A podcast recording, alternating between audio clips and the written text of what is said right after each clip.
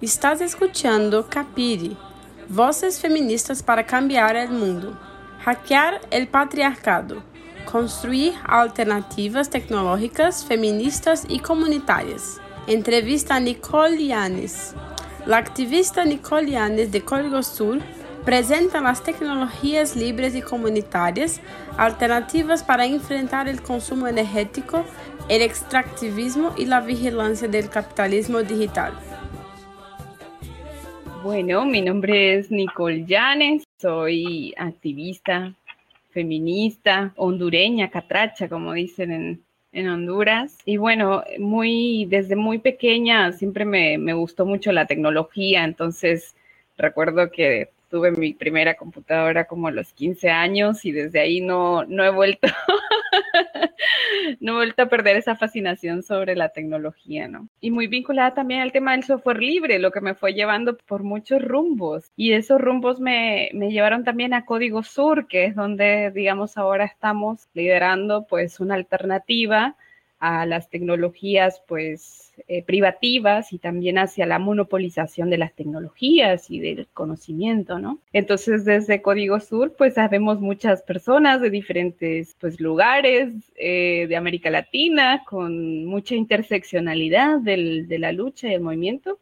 Y desde ahí nos planteamos este, estrategias de comunicación y de, y de herramientas libres para fortalecer el movimiento social y para generar también narrativas y tecnologías que puedan permitirnos otros mundos posibles y más igualitarios, ¿no? Entonces, eh, Código Sur es una colectiva, pues ya tiene más de 15 años, pues eso, trabajamos mucho las tecnologías a la par de las organizaciones y de las, y de las colectivas también.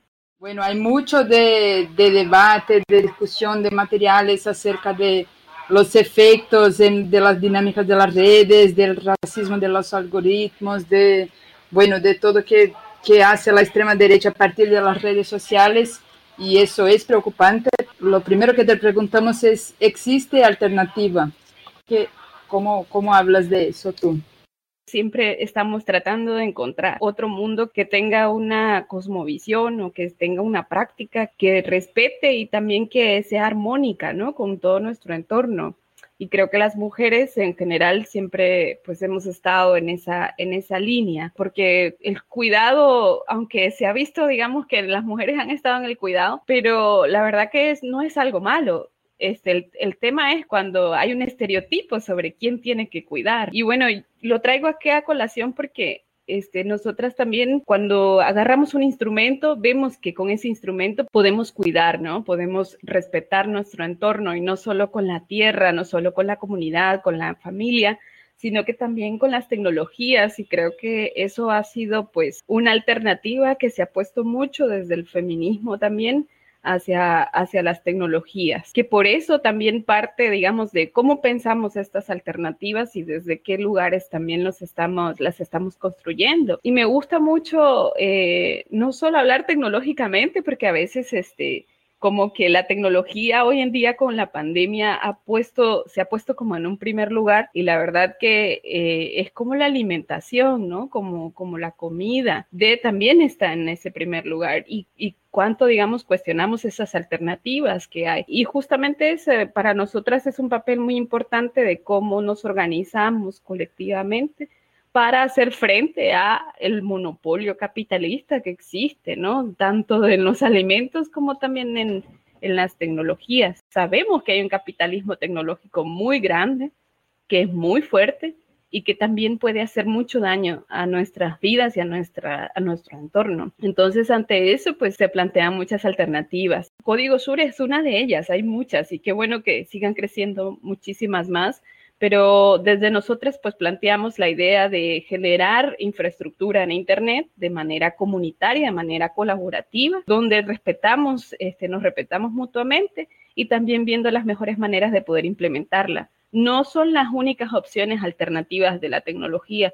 También existen, por ejemplo, las redes comunitarias de Internet, que son, digamos, más localizadas en un ámbito eh, geográfico.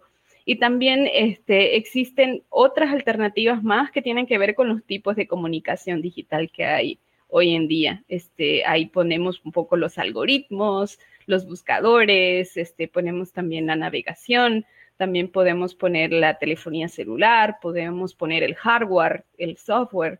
Este, hay un montón de alternativas que se están planteando a estas lógicas de privatizar el conocimiento y también al lucro, al lucro excesivo, digamos, de este, el uso de las herramientas. Eh, entonces, obviamente que la alternativa es una alternativa para mí, obviamente, interseccional, porque es antipatriarcal, anticapitalista, ¿verdad? Antirracista y comunitaria. Y para como la gente en general, ¿cómo podrías explicar qué es una infraestructura comunitaria?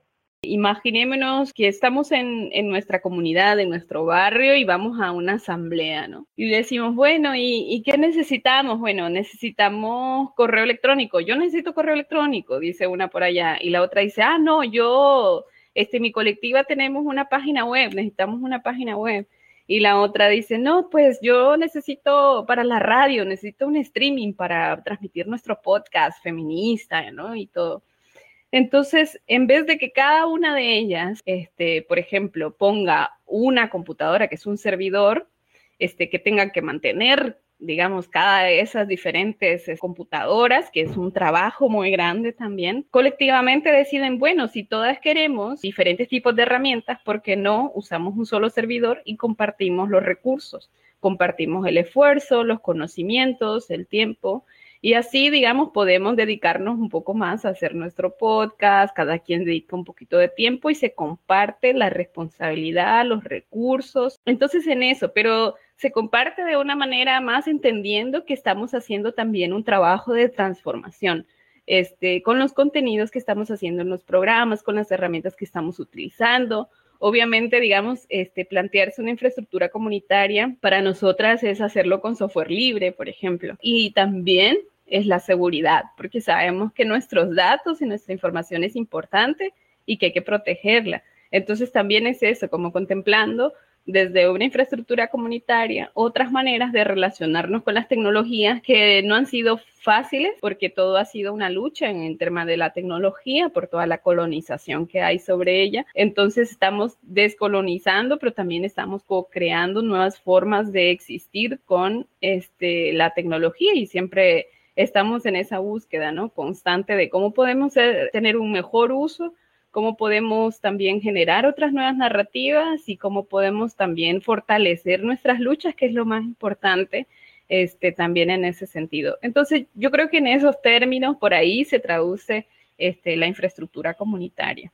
Pasando para otra de las cosas que vemos como desafío, como preocupaciones hacia las alternativas, es el tema del consumo energético, del extractivismo, que es lo que sostiene también la, la digitalización en, en, el capital. Entonces, te queríamos preguntar un poco de cómo pensar eso eh, del consumo en las alternativas populares, cuáles las decisiones técnicas, políticas que pueden ayudarnos a reflexionar críticamente sobre esta base que es material del digital y pensar en las alternativas populares desde ahí. Justamente hace poco estaba viendo, por ejemplo, la contaminación que produce este, la transmisión en Internet. Un poco viéndolo desde las grandes empresas y cuál, qué es lo que produce, digamos, la contaminación. Siempre vemos que las empresas están tratando de tener cada vez más información, centralizar información. Y para mí, centralizar la información del planeta genera contaminación. ¿Por qué? Porque requieren más equipos, requieren más energía, requieren este, muchas máquinas conectadas, múltiples máquinas en diferentes locaciones para tener accesible eh, la información y obviamente eso va generando más contaminación. Una de las formas, digamos, de no generar tanta contaminación, viéndolo desde el punto de vista más comunitario, es descentralización de la información. Y justamente es lo que estamos viendo ahora, que las empresas cada vez más están tratando de monopolizar a través de diferentes herramientas, pero al final la empresa es la, es la misma, ¿no? Y por eso tenemos el gran capital tecnológico, porque nuestros datos son dinero, se traducen en dinero, pero también eh, este, necesitan tener esos, esos datos almacenados y necesitan más equipo para poder analizarlos y necesitan disponibilidad. Hay algo que nosotras, digamos, lo, lo conocemos, es que, por ejemplo, en infraestructura de Internet, una puede decir que una tiene un espejo, es decir, no es un espejo donde físico, digamos, sino que es otra computadora que es similar a la otra, es un clon, digamos, este que existe porque en, caso de que se vaya la electricidad, por ejemplo, esta máquina se prende y empieza a funcionar y aquí nada pasó. Pero bueno, ¿qué significa tener estos clones funcionando al mismo tiempo? Eso significa, pues, contaminación, significa consumo de recursos.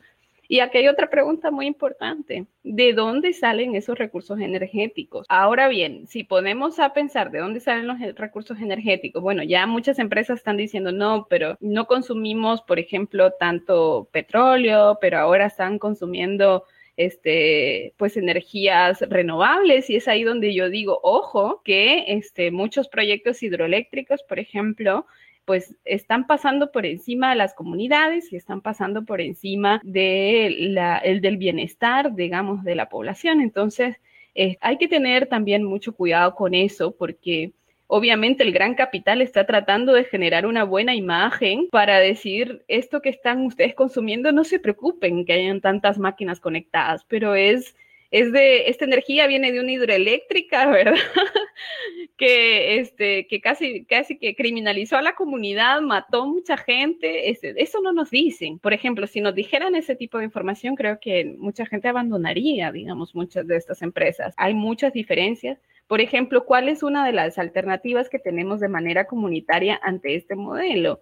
Bueno, que creo que cada comunidad, por ejemplo, podría gestionar su propia infraestructura. Eso significa que, bueno, que si en nuestra comunidad hay sol, podemos gestionarlo a través de energía solar, o si en nuestra comunidad este, hay agua, o si en nuestra comunidad hay este, otros tipos de recursos, se pueden gestionar más comunitariamente, no consumirían tanto. Y otra de las cosas, digamos, de la contaminación, que lo que hace es como, por ejemplo, hasta dónde viajan nuestros datos. Eso también tiene que ver mucho. Por ejemplo, si yo estoy qué sé yo, en Brasil y tengo una servidora en Brasil, digamos, un servidor conectado, es más fácil, gasto menos energía y menos recursos conectándome en Brasil que si me puedo conectar, por ejemplo, a Europa o a Asia, que necesito conectarme desde ahí para ir a otro lugar.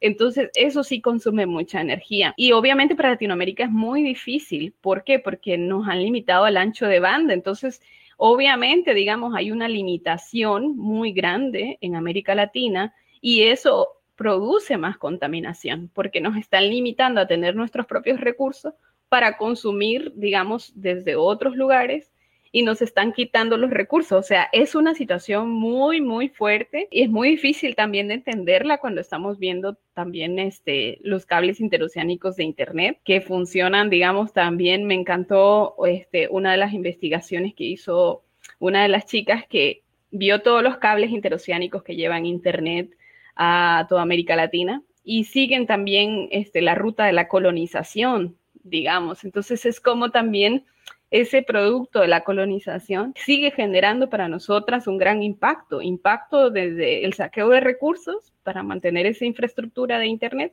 pero también significa que nosotras, digamos, no podemos también tener nuestras propias tecnologías por la desigualdad que existe en el Internet. No es lo mismo la velocidad que tenemos nosotras en América Latina que la velocidad que tienen en Europa o en los países del norte. Hay mucho que hacer en esos términos y creo que desde las comunidades y dentro de las colectivas nos hemos planteado eso, tener nuestros propios equipos en nuestros lugares, en nuestras comunidades, accediendo pues más rápido a la información y con un equilibrio energético, un consumo energético menor al que podríamos estar haciendo pues teniendo digamos esos servicios, pero obviamente que eso tiene una implicación en cuanto a nuestro uso, pero también en base a nuestra organización.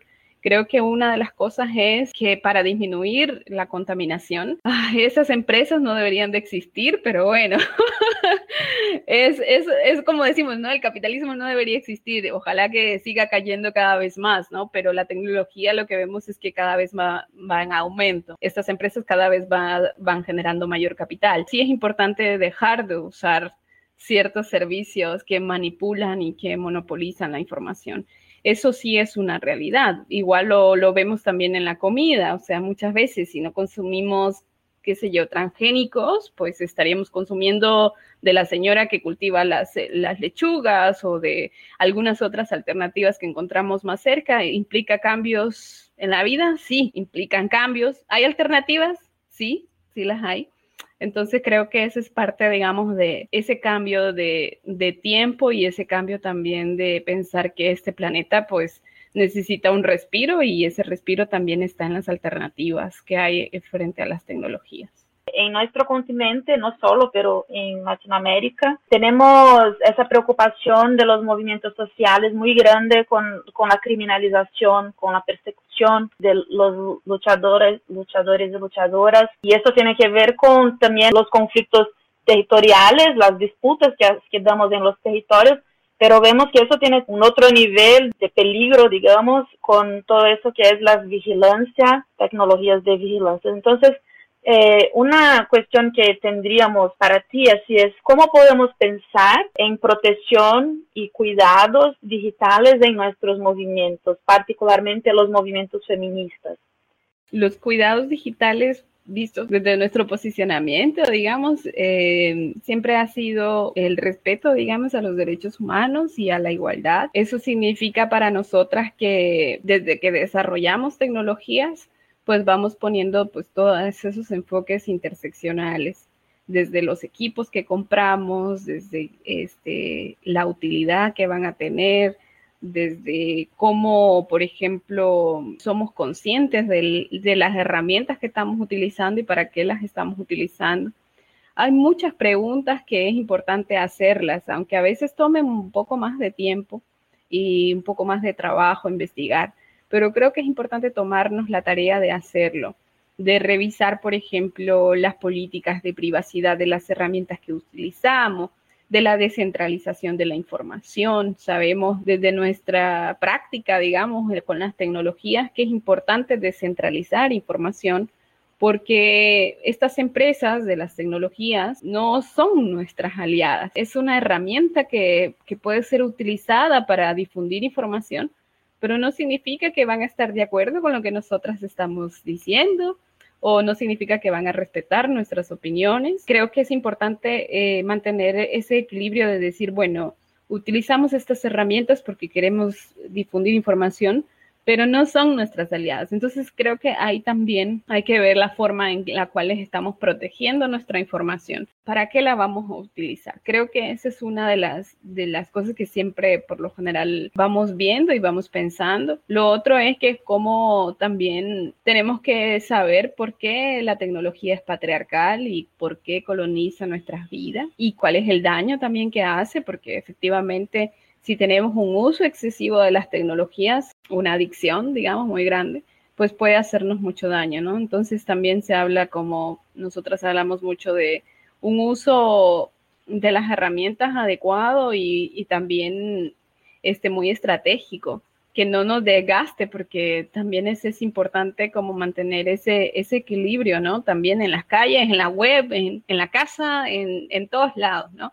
Este, creo que mantener un equilibrio con el uso que hacemos de las tecnologías, esa es una buena forma también de cuidarnos. Saber también de que no es un espacio que nos va a recibir con los brazos abiertos. Internet es un espacio muy violento. Yo quisiera decir lo contrario, pero al final lo es, digamos, y para las mujeres también la calle es un espacio violento, ¿verdad? Y cuando vamos a manifestarnos en la calle, pues muchas veces tenemos que llevar un protocolo, ¿verdad? Un protocolo de qué vamos a hacer, qué pasa si vamos a la manifestación y hay represión. Entonces es eso, ¿no? ¿Cómo vamos a hacer si queremos hablar, por ejemplo, de legalizar el aborto en Internet? ¿Cómo nos vamos a proteger ante algún ataque que nos quieran hacer? Eso es importante, como ser estratégica, cuidar nuestra información, pues yo creo que lo más lógico, desde las contraseñas, ¿verdad? De usar contraseñas muy fuertes hasta pues elegir herramientas, hasta diferentes tipos de formas de hacer activismo y este, pues eso, buscando una armonía entre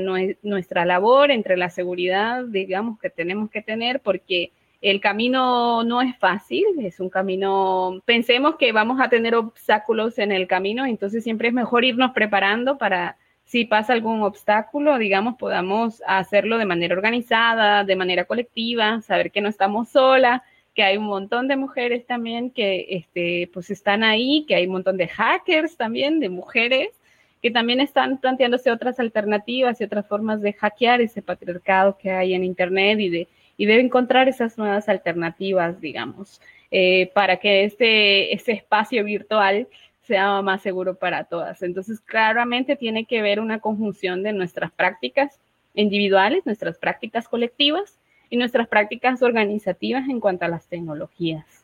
Cuando hablamos de tecnología, a veces encontramos mucha dificultad de empezar a hablar de eso con compañeros, compañeras eh, en los espacios colectivos, porque es un tema que he visto como un, tema de especialistas, de experts, de personas que son profesionales en eso y los discursos hegemónicos de la tecnología, mismo cuando parecen ser más abiertos, más inclusivos, son también excludentes de las personas que no están directamente involucradas en eso.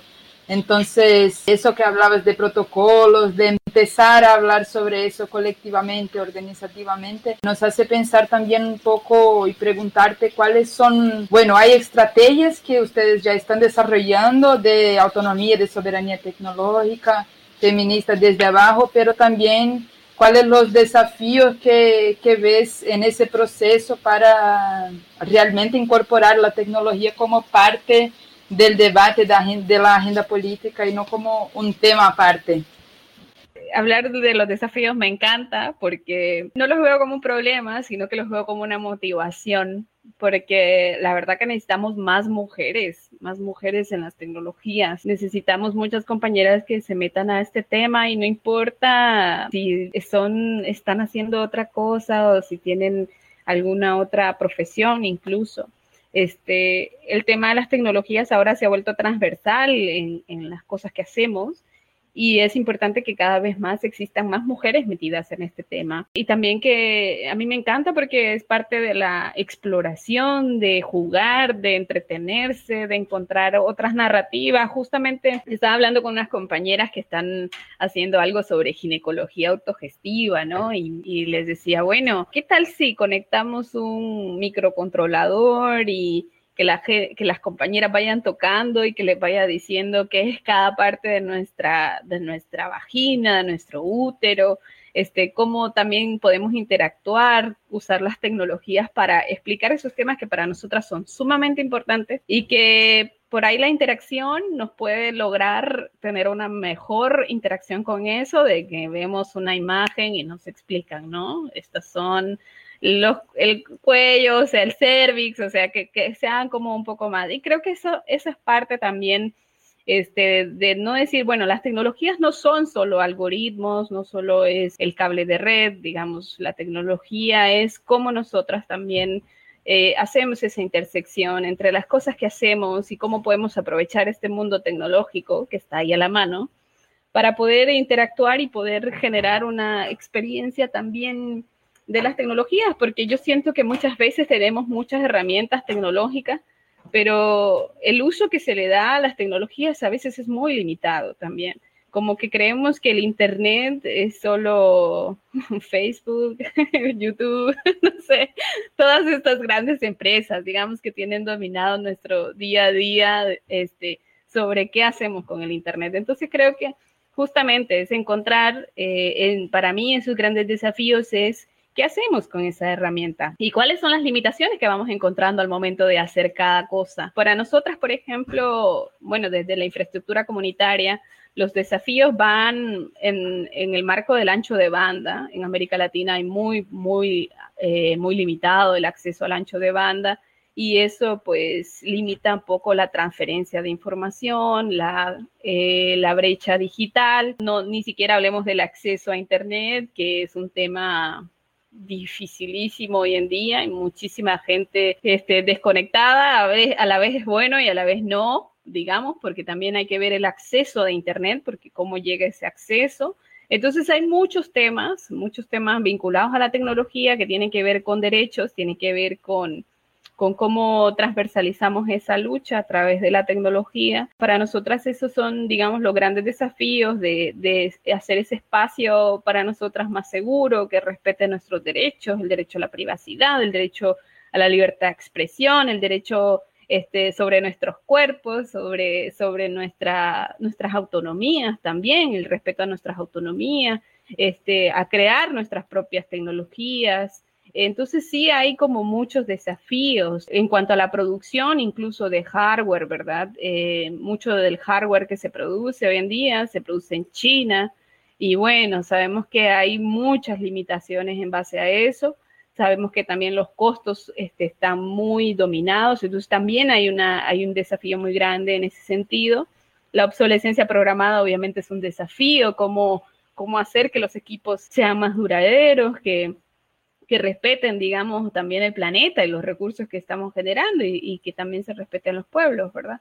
Este, y, sí, creo que los desafíos van en ese sentido este, las mujeres tenemos mucho trabajo por delante, digamos, con las tecnologías. Necesitamos que cada vez más se involucren este, mujeres que quieran experimentar, que quieran jugar, que quieran este, hacer cosas para hackear el patriarcado. Así que eso sería como, como siempre las cosas que manejamos nosotras ahí tenemos en la mente, siempre estar hackeando todo lo que se pueda y obviamente que esos son, digamos, algunos de los desafíos que tenemos. ¿Qué indicarías para quienes quieran entender más sobre ese asunto? Uno de los referentes más, más bonitos que hay sobre la tecnología y el feminismo creo que tiene que ver con, con el Internet feminista, como, como se plantea también este, toda esta perspectiva desde las mujeres, cómo las mujeres vemos las tecnologías. Este, así que esta parte, digamos, de APC sobre el Internet feminista, pues todavía sigue generando mucho eco y es totalmente válido, digamos, hoy en día. Em, eso, digamos, les podría decir. Otra de las cosas que les podría decir es que busquen a muchas colectivas de infraestructura eh, feminista, también alternativa. Este, justamente estaba viendo que acá está el Vedetas, que está en Brasil, justo. Entonces, tal vez como como pasar, digamos, algunos enlaces de colectivas que están haciendo Internet feminista y infraestructura alternativa. También hay una red de infraestructura alternativa que se llama Infrared. Eh, más que todo para mí sería que Internet necesita nuestras voces de las mujeres y por eso Capire me encanta porque es una forma también de que vayamos llenando Internet no solo de las empresas monopólicas y de su contenido, que básicamente es pura puros videos y no sé, es, horrible. Pero sí, digamos, necesitamos nuestras voces este, de las mujeres, necesitamos llenar Internet con contenidos para nosotras, pero también con estas alternativas de mundo que ya las estamos haciendo y que es importante que lleguen a más lugares y que la gente conozca también que hay otras formas posibles de relacionarnos, de convivir, de coexistir, de, de también de generar esperanzas también ante otras, otros mundos posibles, que no necesitamos ir a Marte para poder generar otro planeta y otra, otros sentires, digamos, de, de, la vida colectiva. Las tecnologías han sido menos menos excluyentes y menos patriarcales desde que las mujeres empezaron a relacionarse con ella. Entonces, eh, para mí, digamos, desde las referentes de las tecnologías que han estado básicamente desde sus principios, siempre ha habido como una buena intención a partir del aporte de la tecnología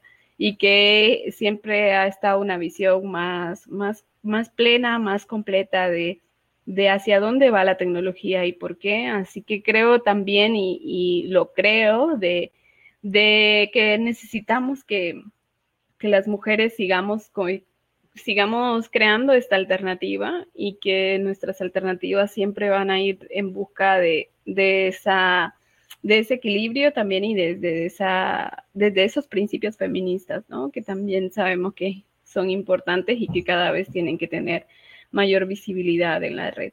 Y bueno, desde nosotras, pues como colectiva, también abrazar las luchas que en este momento se están dando, que a pesar de las dificultades este, con la pandemia, pues sabemos que hay muchas cosas que, que, que necesitamos acompañar, abrazar, fortalecer y tener también unidad en estos momentos que, que sabemos que son complejos, pero que con, mucha, con mucho cuidado y con mucha lucha lo vamos a pasar. Así que, bueno, agradecerles a ustedes también por el espacio y bueno, ahí estaremos en comunicación. Inspiramos a Manela.